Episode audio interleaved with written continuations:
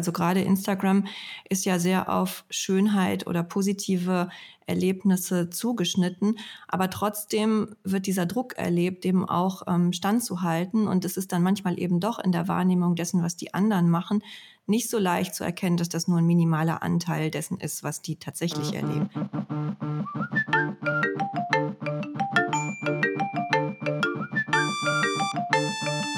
Game of Phones. Der Podcast zum Thema Gut aufwachsen in der digitalen Welt. Präsentiert vom Elternratgeber Schau hin, was dein Kind mit Medien macht. Herzlich willkommen zu einer neuen Folge Game of Phones. Und unser Thema heute ist das Thema Beauty-Standards, wie uns vielleicht Plattformen wie Instagram ein falsches Bild davon vermitteln, wie man auszusehen hat und wie sich das natürlich besonders heutzutage auf Jugendliche auswirkt. Und dazu begrüße ich Professor Dr. Judith Ackermann. Sie ist Professorin für digitale und vernetzte Medien in der sozialen Arbeit.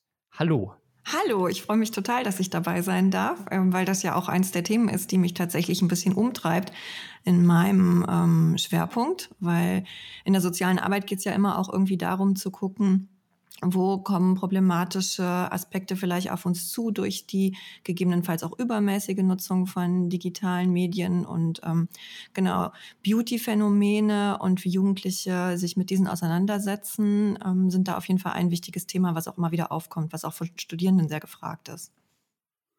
Wie genau bist du da gelandet und, und was, was genau umfasst dein Job alles so? Also ich bin in der Gestaltung dieses Schwerpunkts eigentlich relativ frei, ähm, weil es den vorher an der FH Potsdam, wo ich eben tätig bin, noch gar nicht gab. Das heißt, ähm, ich konnte relativ flexibel auch schauen, was ich denke, was wichtig wäre, was wir in diesem Bereich ähm, uns anschauen sollten. Und mein ähm, erster Studienhintergrund ist äh, Medienwissenschaft gekoppelt mit Psychologie und Computerlinguistik gewesen. Und mhm. insofern mhm.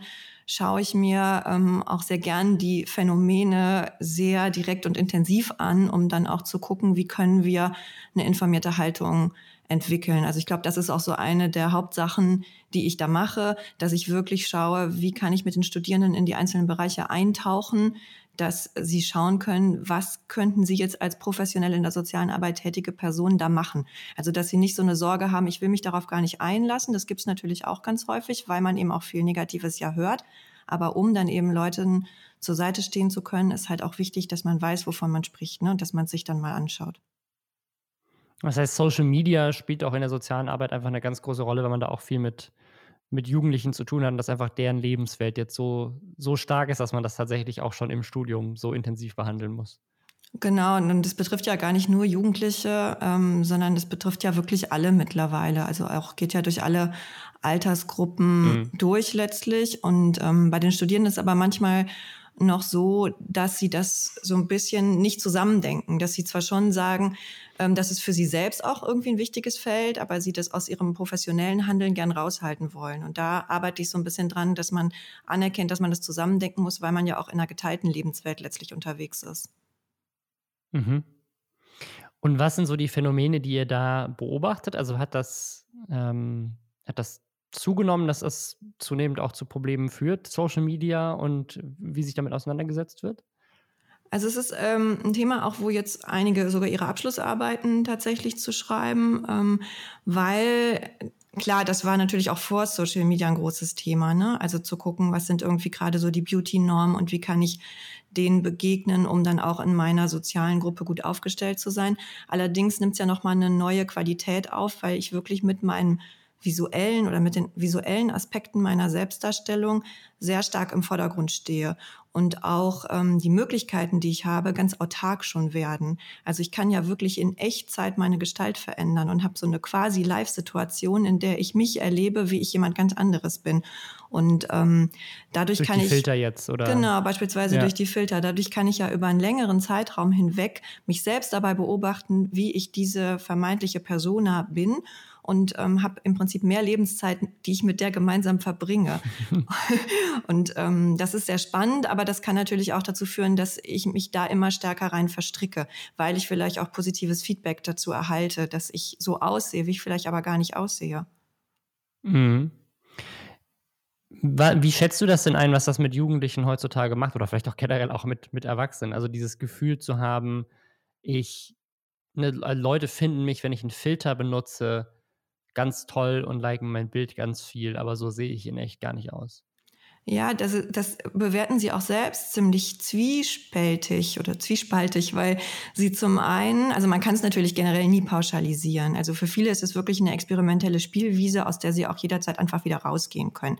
Mhm. Ne, wo sie das eher so eine Art, wie so eine kleine Theaterperformance mit sich selbst erleben, wo sie sich selbst beobachten. Aber es kann natürlich auch dazu werden, dass sie da nicht mehr rauskommen, weil eben das Feedback, was sie erhalten, sich immer auf diese ähm, digital veränderte Erscheinung ihrer selbst bezieht und das aber auch einen innerlichen Konflikt dann auslösen kann, weil ich ja denke, die bewerten mich positiv, aber in den Kommentaren beispielsweise beschreiben sie ja, dass ihnen dieses und jenes an meinem Äußeren gut gefällt und das bin ich eigentlich nicht. Das heißt, mitunter kann dann äh, eine Unsicherheit bezüglich der, des eigenen Selbst oder der eigenen ähm, Erscheinung stärker werden, indem man immer merkt, dass die positiven Elemente, die gelobt werden, gerade die sind, die man nicht hat. Mhm. Und da ist dann, also viele machen das natürlich auch, dass sie in der Nutzung der Filter beispielsweise schon sagen, was die Filter jetzt mit ihnen machen, dann kann das nicht so schnell passieren, weil dann ist ja immer klar, dass, dass ich auch nochmal von dieser Persona abgetrennt bin. Aber falls ich das nicht immer so mache und aber auch sehr dauerhaft, ähm, auch mit einem identischen Filter beispielsweise arbeite, kann es schon passieren, dass, ähm, dass es auch eine Hürde aufbaut, da wieder rauszukommen. Mhm. Und wie, wie würdet ihr damit umgehen oder wie würdest du generell einfach Leuten, die mit Jugendlichen zu tun haben, raten, damit, damit umzugehen? Wie, wie entkräftet man sowas? Oder ist das überhaupt eine Sache, mit der Jugendliche auch an Bezugspersonen herantreten und sagen so, ach, ich benutze jetzt die ganze Zeit diesen Filter und jetzt fühle ich mich so hässlich? Ich, also ich kann mir vorstellen, dass das eine Sache ist, die sehr, sehr stillschweigend einfach so unterbewusst oder vielleicht auch bewusst, aber ohne dass man drüber redet, passiert. Also es ist schon was, was natürlich stärker in den Peer-Gruppen dann verhandelt wird und unter Personen, denen man sehr vertraut. Also es ist wichtig, auch ein Vertrauensverhältnis aufzubauen, wenn man daran möchte. Also wenn man, weil das ist ja schon, wie zufrieden ich mit mir selbst bin, ist ja auch unabhängig davon, ob es jetzt um Filter geht, was, was ich nicht unbedingt sofort mit jeder Person teilen würde. Also das mhm. Wichtigste ist irgendwie Vertrauen aufzubauen. Und ähm, wenn ich jetzt beobachte, dass Jugendliche sich da vielleicht verlieren, ähm, auch einfach teilzuhaben, also mich dafür zu interessieren, was sind das für Filter, das vielleicht auch ähm, selber einmal auszuprobieren um dann zu gucken, wie verändert es mich jetzt beispielsweise, was erkennen wir, was macht es zwischen uns gleich oder nicht gleich, weil dadurch kann ich natürlich nochmal eine kritischere Distanz dazu aufbauen, was eben wichtig ist. Und wie schätzt du das mit, jetzt abseits von Filtern, mit den Standards ein, die Jugendliche vielleicht auch untereinander setzen, weil sie halt irgendwie, keine Ahnung, machen halt das perfekte Foto ähm, im Urlaub und äh, posten das irgendwie auf Instagram und dann sehen das die ganzen Freunde und Freundinnen und denken sich, oh, also ist das, ist das auch ein Faktor, wie, wie so in der, in der Peer Group andere auf Instagram unterwegs sind? Ja, also es geht sehr viel auch um diese sozialen Vergleiche, wo man schaut, was machen die anderen. Also die Jugendlichen sind sich natürlich dessen bewusst, dass das eine sehr beschönigte Welt ist. Also gerade Instagram ist ja sehr auf Schönheit oder positive Erlebnisse zugeschnitten. Aber trotzdem wird dieser Druck erlebt, dem auch ähm, standzuhalten. Und es ist dann manchmal eben doch in der Wahrnehmung dessen, was die anderen machen, nicht so leicht zu erkennen, dass das nur ein minimaler Anteil dessen ist, was die tatsächlich erleben. Also, mhm. ne, es ist wirklich so ein, ja, wie so ein Kontinuum, wo man aber auch schwierig auf diese andere Seite kommen kann, weil man, man weiß es, man sieht es, man kennt ja auch die eigenen Bilder und man weiß ja auch, wie lange man selbst überlegt, bis man sich entscheidet, ein Bild jetzt zu posten. Also da sind ja ganz viele äh, Entscheidungsmechanismen, die dann erstmal ja. starten, ob man das dann macht. Aber trotzdem, wenn man das so durchscrollt und je nachdem, ähm, welche Themen man eben auch den Algorithmus letztlich mit trainiert hat, dass sie einen interessieren, also was einem dann ja auch als erstes angezeigt wird, mhm. ähm, kann es schon sein, dass man das Gefühl hat, wow, ich werde jetzt von dieser perfekten Welt wirklich überrannt. Und wenn ich gerade in einer Situation bin, wo ich mich gar nicht perfekt fühle oder denke, meine Welt ist gerade gar nicht in Ordnung, ist es dann schwierig. Also Jugendliche sagen auch, dass sie das ähm, beispielsweise ganz ähm, positiv wahrnehmen, dass es bestimmte Hashtags gibt, in denen es zum Beispiel um Self-Love geht oder um Body Positivity, ähm, weil das ihnen nochmal einen guten Gegenpol zu diesen beschönigten Dingen ja. bietet. Wie schätzt du denn Influencer und Influencerinnen ein, die auf Social Media ja ganz oft auch Ikonen sind für Beauty-Standards, für Mode und wie die sich präsentieren und was für ein Bild sie damit vielleicht auch setzen?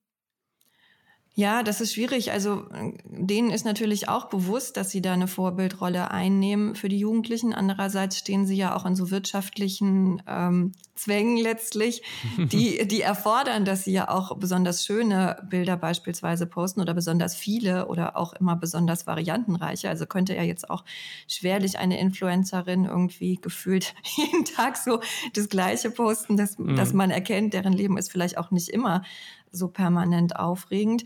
Ähm, aber in so eine Nische zu kommen, wo man dann beispielsweise gerade dieses ähm, ja, Selbstbewusstsein steigernde oder ähm, Natürlichkeit ähm, ja, forcierende Image dann verbreitet, das das klappt jetzt auch nicht für alle Influencerinnen immer. Also ich glaube, es sind ja schon einige, wo man das auch sieht, dass sie dann diesen Wandel dahin machen, weil sie in den Kommentaren ja auch mitbekommen, wie die Jugendlichen zu ihnen teilweise aufschauen und dass es schon auch was mit denen macht, wenn sie eben dann mal ungeschönte Bilder zeigen. Ja. Du hattest das gerade schon erwähnt, dieses Body Positivity-Thema äh, ist, glaube ich, in den letzten Jahren auch immer mehr Trend geworden, dieses mehr Realität auf Instagram, ähm, und dann einfach mal zu zeigen, guck mal, so, so ist das Foto bearbeitet und so sehe ich aber wirklich aus und hier sind die ganzen Falten und Pickel und so weiter. So, das ist, habe ich alles nur mit Photoshop rausgenommen vorher. Also, dass man da auch sehr, ähnlich, äh, sehr ehrlich umgeht. Das machen natürlich nicht alle, aber es ist schon so ein, so ein Trend, der eigentlich auch immer sehr, sehr gut ankommt, äh, wenn bekannte Persönlichkeiten sagen, guck mal, so ist es eigentlich alles gar nicht. Aber genau. hast du das Gefühl, dass das hilft? Ähm, ich habe schon in Teilen das Gefühl, dass das hilft. Allerdings ist es ja, wie du gesagt hast, auch ein Trend. Also und letztlich gibt's auch darin dann wieder Normen. Also auch da ist eigentlich die Auswahl dessen, was ich jetzt zeige. Also vielleicht, dass die Spalte zwischen meinen Oberschenkeln tatsächlich nicht so breit ist, wie ich das sonst in Bildern zeige. Das ist ja auch ein mhm. großes Ding in Bezug auf jetzt Beauty-Standards, dass man die perfekten Beine beispielsweise hat. Wird ja dann sehr selektiv ausgewählt, was ich aus dieser vermeintlichen Realität zeigen möchte und was nicht. Und mhm. ähm, genau, also insofern ist dann nochmal limitiert, auf was sich das dann letztlich bezieht. Ich, das müsste man jetzt so weiterverfolgen, wie sich das nochmal ausbreitet. Ne? Also wie divers das noch werden kann. Aber es ist jetzt noch so in kleinen Teilen. Allerdings wird es positiv wahrgenommen von Jugendlichen. Aber man weiß natürlich auch nicht, wenn man jetzt Befragungen beispielsweise macht, also Interviews mit jungen Menschen, ob äh, da nicht auch schon so ein bisschen soziale Erwünschtheit mit drin steckt, weil ich ja weiß, auf was diese ähm, Bilder, die so mit Hashtags versehen sind, hinaus wollen, dass ich dann schon automatisch sage, dass mir das angenehm ist, wenn ich das sehe. Und also da, da, da das fände ich auch ganz interessant. Da habe ich jetzt noch keine tiefer gehenden Untersuchungen, auch mit Studierenden nicht dazu gemacht. Ähm, inwiefern denn das eigentlich auch wieder als überperfekt erlebt wird, ne? in seiner mhm. Pseudo, Pseudo-Authentizität. Gibt es irgendwas aus den Studien, die ihr bisher gemacht habt, wo du gesagt hast, das hat dich, das hat dich überrascht? Ähm, mich hat überrascht, jetzt aus, äh, aus einer Arbeit, die jetzt kürzlich eine Studentin gemacht hat, ähm, mit wie vielen Accounts tatsächlich parallel gearbeitet wird, um denen mhm. unterschiedliche Facetten zu geben. Also was für ein immenses, ähm, also ja, was für ein immenser Aufwand, der letztlich auch betrieben wird, um dann eine spezifische Facette der eigenen Persönlichkeit gezielt in nur einem Account ausleben zu können. Also dass man Aha, sich dass wirklich Jugendliche auch wirklich mehrere Accounts nutzen. Genau und, und nicht nur ganz, also nicht nur ein paar, sondern durchaus auch viele. Also ach krass. Genau, also da war jetzt wirklich, das hat mich sehr, sehr überrascht. Da hat tatsächlich eine Person gesagt, dass es äh, ein höherer zweistelliger ähm, eine höhere zweistellige Anzahl von Accounts sind, die wow. sie da. Äh, für, jeden, für jeden Freundeskreis, für die Mama ein. die dann noch untereinander in Austausch treten. Also sie musste dann mit den verschiedenen Accounts auch untereinander Kommentare und Herzen verteilen.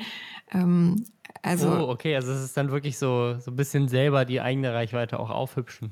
Das ist schon, nee, gar nicht so. Also in dem spezifischen Fall ist es jetzt aber auch nicht generalisierbar. Mhm. Ne? Aber also ich glaube, Klar, ja. man kann schon generalisieren, dass, ähm, dass verschiedene Accounts gemacht werden, um sich an verschiedenen Stellen nicht so sichtbar zu machen. Also viele sagen zum mhm. Beispiel, dass sie Angst haben, versehentlich Bilder zu liken, weil bei Instagram geht das ja relativ einfach, dass man einfach zu lang da drauf gedrückt hat und hat ja. dann zufällig mhm. gefühlt einen Doppelklick gemacht, dass sie dafür dann ja. extra nicht, äh, nicht kenntliche Accounts basteln, um die Bilder der anderen mhm. sich anzuschauen, damit sie nicht das Risiko laufen, dass dann jetzt im Zweifelsfall sie was geliked haben, was sie eigentlich nicht liken wollten.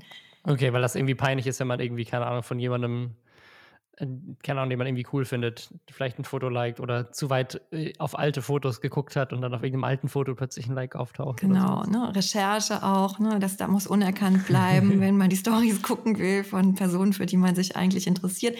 Also man sieht aber daraus, dass wirklich Strategien entwickelt werden. Und das finde ich total mhm. spannend. Ne? Man ist sich eigentlich der Mechanismen, die in diesem Netzwerk wirken, sehr bewusst und weiß, wie man ähm, sich denen gegenüber verhalten kann um die auch so ein ja. bisschen auszutricksen und für sich mehr Sicherheit zu schaffen. Also Sicherheit als so ein Gegenpart zu Selbstdarstellung, Öffentlichkeit der eigenen Person und dann losgelöst dadurch, dass man unterschiedliche Accounts gestaltet, finde ich ein interessantes Konzept, was Jugendliche eben entwickelt haben.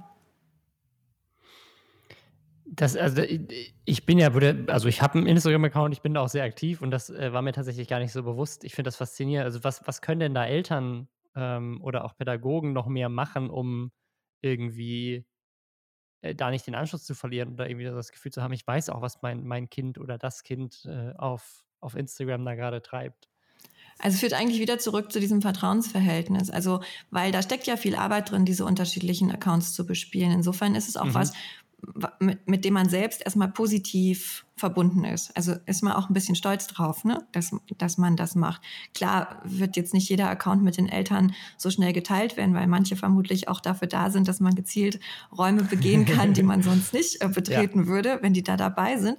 Ähm, aber anzuerkennen, was das auch für eine Leistung ist und wie quasi so eine Art Selbstmanagement im digitalen ähm, vollzogen wird, kann auf jeden Fall ein wichtiger Schritt sein, um den Anschluss, wie du sagst, jetzt nicht zu verlieren. Also ich glaube wirklich, das Gespräch und auch eine Offenheit ist das Wichtigste. Wie würdest du denn proaktiv an dieses Thema rangehen? Also wenn jetzt irgendwie ein Kind, äh, Jugendliche ähm, sagen würde, so ich möchte Instagram nutzen ähm, ich, oder ich hätte gerne mein erstes Handy oder sowas, ähm, gibt es da die Möglichkeit, dass man quasi proaktiv schon erklärt, so hey, das, was du da siehst, ist nicht alles echt und ähm, auch wenn man wenig Likes bekommt, heißt das nicht, dass Menschen dich deswegen, dass du weniger wert bist oder sowas. Ja, klar, das kann man natürlich immer sagen. Das wissen die ja auch, aber dann ist es doch doof, wenn man, wenn man klar, nicht genug ja, ja, Likes genau, das ist ja das? Problem, ja. Genau. Also, Rational weiß man das. Was ich, glaube ich, ganz, ganz schön fände, wäre, wenn man halt auch so äh, erstmal Bilder auch ein paar gemeinschaftlich experimentiert, wie sich die verändern dadurch, dass ich beispielsweise Bildausschnitte selekt, also anders selektiere oder nochmal ändere oder auch mit diesen Filtern gemeinsam experimentiert, ähm, weil man dadurch auch zusammen eigentlich diese Erfahrung macht, dass viel Schein ist. Also, ne, weil es ist ja nochmal was anderes, das zu sagen, als das auch gemeinschaftlich zu erleben. Und ich würde mir mhm. im Zweifelsfall, wenn ich jetzt nicht auch schon dann einen Account hätte, auch einen machen. Also wieso denn auch nicht, ja. ne? Also man muss ja auch dann nicht unbedingt, wenn jetzt das eigene Kind das nicht möchte, muss man sich ja nicht mit dem jetzt direkt mal anfreunden. Aber man kann ja ähm, dann zumindest mitbekommen, was die einzelnen, ähm, also zum Beispiel, was, was sind jetzt irgendwie neue Phänomene, die dann auf Instagram geteilt werden, dass, dass man da einfach so dran bleibt und ähm, diesen, diese Reise gemeinsam macht. Also das fände ich immer ganz ja. Ich, ich, finde, das gilt immer für eigentlich alle Dinge, die wir hier in diesem Podcast ansprechen. Das ist eigentlich immer das Fazit. Eltern sollten sich auf jeden Fall die Zeit nehmen, die Dinge auch gemeinsam mit den Kindern zu machen. Ja, Nutzt ist natürlich schade, wenn wir das immer sagen, aber andererseits ist es auch so, ich glaube, eins der Dinge, was nicht oft genug äh, gesagt werden kann. Ne? Und wird auch, trotzdem ja. manchmal vergessen. Also gerade, wenn man das Gefühl hat, man ist sich nicht so sicher, ähm, ob man kompetent agieren kann, dann, dann ist natürlich schnell so ein Rückzug. Das betrifft ja Eltern genauso wie Jugendliche, dass sie, wenn sie sich unsicher sind, dann lieber sich zurückhalten wollen. Und da ist aber gerade wichtig, dann ähm, sich zu informieren und sich auch zu trauen und sich auch von den Kindern was erklären zu lassen. Also weil die freuen sich mhm. doch auch, die sind da die Expertinnen in dem Thema und ähm, wenn man sich dafür interessiert, ist immer super. Wie nutzt du denn selber Instagram? Ähm, ja, Instagram ist ja ein Teil der verschiedenen Netzwerke, die ich jetzt nutze. Und äh, für mich hatte das dadurch, dass TikTok dann irgendwie kürzlich erst dazugekommen war, hm. die Herausforderung nochmal für mich selbst zu definieren, wo passiert jetzt eigentlich was. Also mein ja. Ursprungsnetzwerk war eigentlich Twitter und das ist jetzt, glaube ich, noch am, e am, am Deut also jetzt hat sich so irgendwie in der Unterscheidung der Netzwerke gezeigt, dass Twitter so irgendwie die Wissenschaftscommunity am ehesten ist wo es darum geht, dann zu teilen, was hat man gerade für Vorträge oder was hat man für Erkenntnisse. Und ähm, TikTok ist so ein bisschen mein Mini-Creator-Netzwerk geworden, wo ich so ein bisschen äh, jetzt so ein ein, Format mache. Und Instagram ist im Prinzip dazwischen, wo ich so kleinere Einblicke in meinen Alltag gebe. Aber natürlich auch nur in Momente, wo ich denke, die sind irgendwie visuell ähm, teilenswert, weil das Netzwerk ist ja sehr auf Visualität ausgerichtet. Was für mich ja. jetzt zum Beispiel auch schon dazu geführt hat, dass eine Kollegin zu mir gesagt hat, na ja, du sitzt da immer in diesem schönen Garten und liest gemütlich Bachelorarbeiten. Aber klar, weil das ist jetzt was, was man irgendwie noch fotografieren kann. Ich kann ja jetzt nicht tausendfach fotografieren, wie ich hier irgendwie am Computer sitze. Ähm, aber da habe ich auch gemerkt, dass es auch ähm, im Kolleginnenkreis ähm, schon einfach dann wahrgenommen wird, die Summe von Elementen, die da sind, konstruieren mhm. letztlich die Persönlichkeit. Und mein Instagram-Bild ist wahrscheinlich viel fancier und gut gelaunter als mein tatsächliches ähm, Selbst. Was genau machst du auf TikTok? Ähm, auf TikTok habe ich so ein kleines Wissenschaftsformat gemacht, das heißt eine Minute Wissenschaft. Und da erzähle ich mhm. jetzt immer, habe ich im August erst gestartet, ähm, erzähle ich jetzt immer in einer Minute irgendwas zur Hochschule, Studium, Wissenschaft, was so Studierende, wo sich auch Studierende mit umtreiben so ein bisschen dadurch entstanden, dass ich gemerkt habe, es gibt so viele Sachen im wissenschaftlichen Arbeiten, die sind irgendwie nicht so, ähm, ja, die flashen einen jetzt nicht so sofort, dass man denkt, ich möchte mich damit näher auseinandersetzen, aber in so ganz kurzen Clips kann man eigentlich gezielt die einzelnen Fragen so abarbeiten und wissenschaftliches Arbeiten ist jetzt keine Magie. Also wenn man weiß, wie es geht, kann man es eigentlich auch gut machen und das, das soll es mhm. so vermitteln und ja, es kommt jetzt eigentlich ganz gut an. Cool. Hast, hast du denn ein Gefühl oder habt ihr irgendwie so einen, so einen Leitfaden in der sozialen Arbeit auch, wo du sagst, so, das ist ein gutes Alter, um irgendwie einen Instagram-Account zu haben? Naja, klar kann man das sagen, aber letztlich, die machen sich die Accounts, wenn sie die Accounts wollen und die finden Wege, an bestimmten ja. Regeln vorbeizuarbeiten. Also das war jetzt auch da eins der Ergebnisse, wo es eigentlich Zeitkontingente gab, in denen man nur äh, das nutzen konnte. Aber man hat dann Wege gefunden, darum herum sich zu arbeiten, dass man es trotzdem immer machen kann.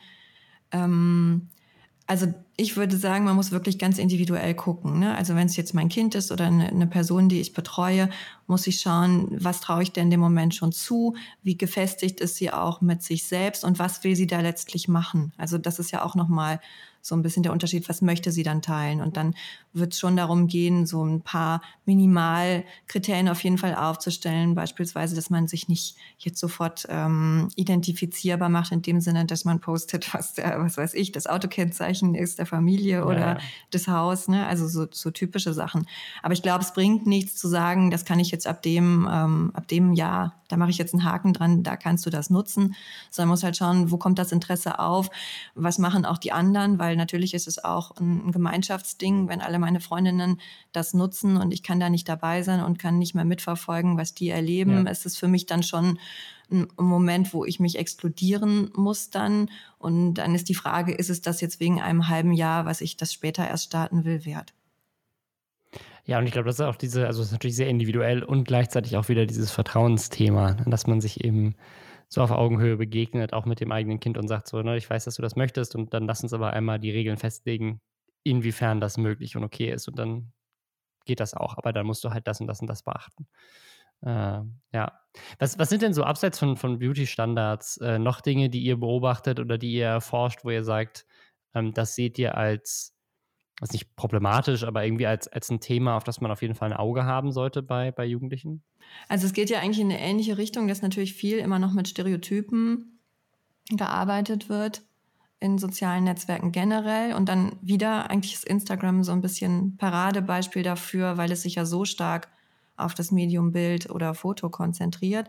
Also da muss man natürlich auch einfach gucken. Man kann gezielt mit verschiedenen Hashtags das dann auch aufbrechen, weil das ja auch, also weil das ja im Moment auch so ein bisschen Spiegel unserer Zeit ist, dass wir versuchen, aus diesen Stereotypen oder klassischen Grenzziehungen, die da beispielsweise zwischen Geschlechtern gezogen werden, herauszukommen. Mhm. Man muss die aber finden. Das ist nicht das, also ne, man muss quasi das Netzwerk auch so ein bisschen darauf trainieren, dass es einem das zeigt. Und das finde ich schon wichtig, dass man da ähm, quasi Jugendlichen auch mm, ja den Horizont erweitert und ihnen aufzeigen kann, welche anderen Darstellungsmöglichkeiten es eben noch gibt. Also das würde ich sagen, ist, ist noch super wichtig.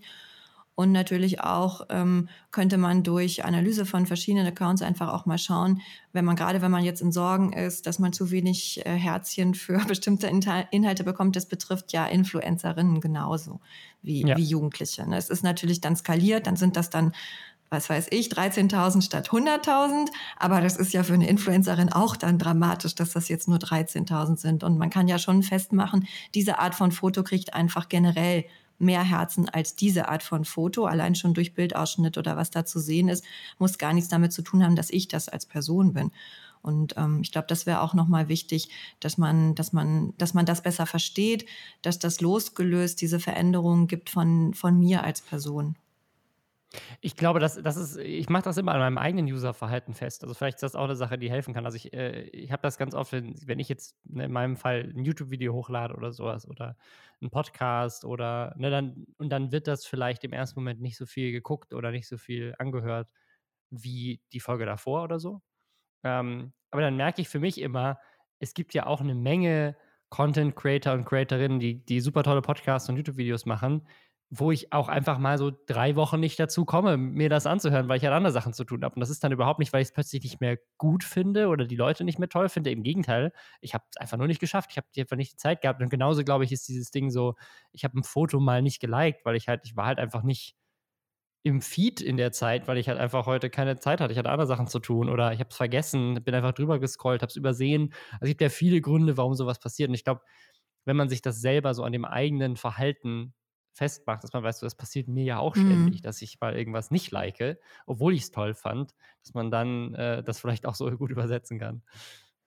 Ja, genau. Da muss man aber auch schon relativ intensiv bei sich eigentlich sein, um, um das ja, machen ja. zu können, glaube ich. Aber wir haben zum Beispiel mal ähm, so eine Mini-Analyse vom Instagram-Account von Jens Spahn gemacht. Und da konnte man dann auch einfach gucken, keine Ahnung, dass die Selfies beispielsweise, die so teilprivat oder scheinbar privat waren, natürlich mhm. viel mehr geliked wurden.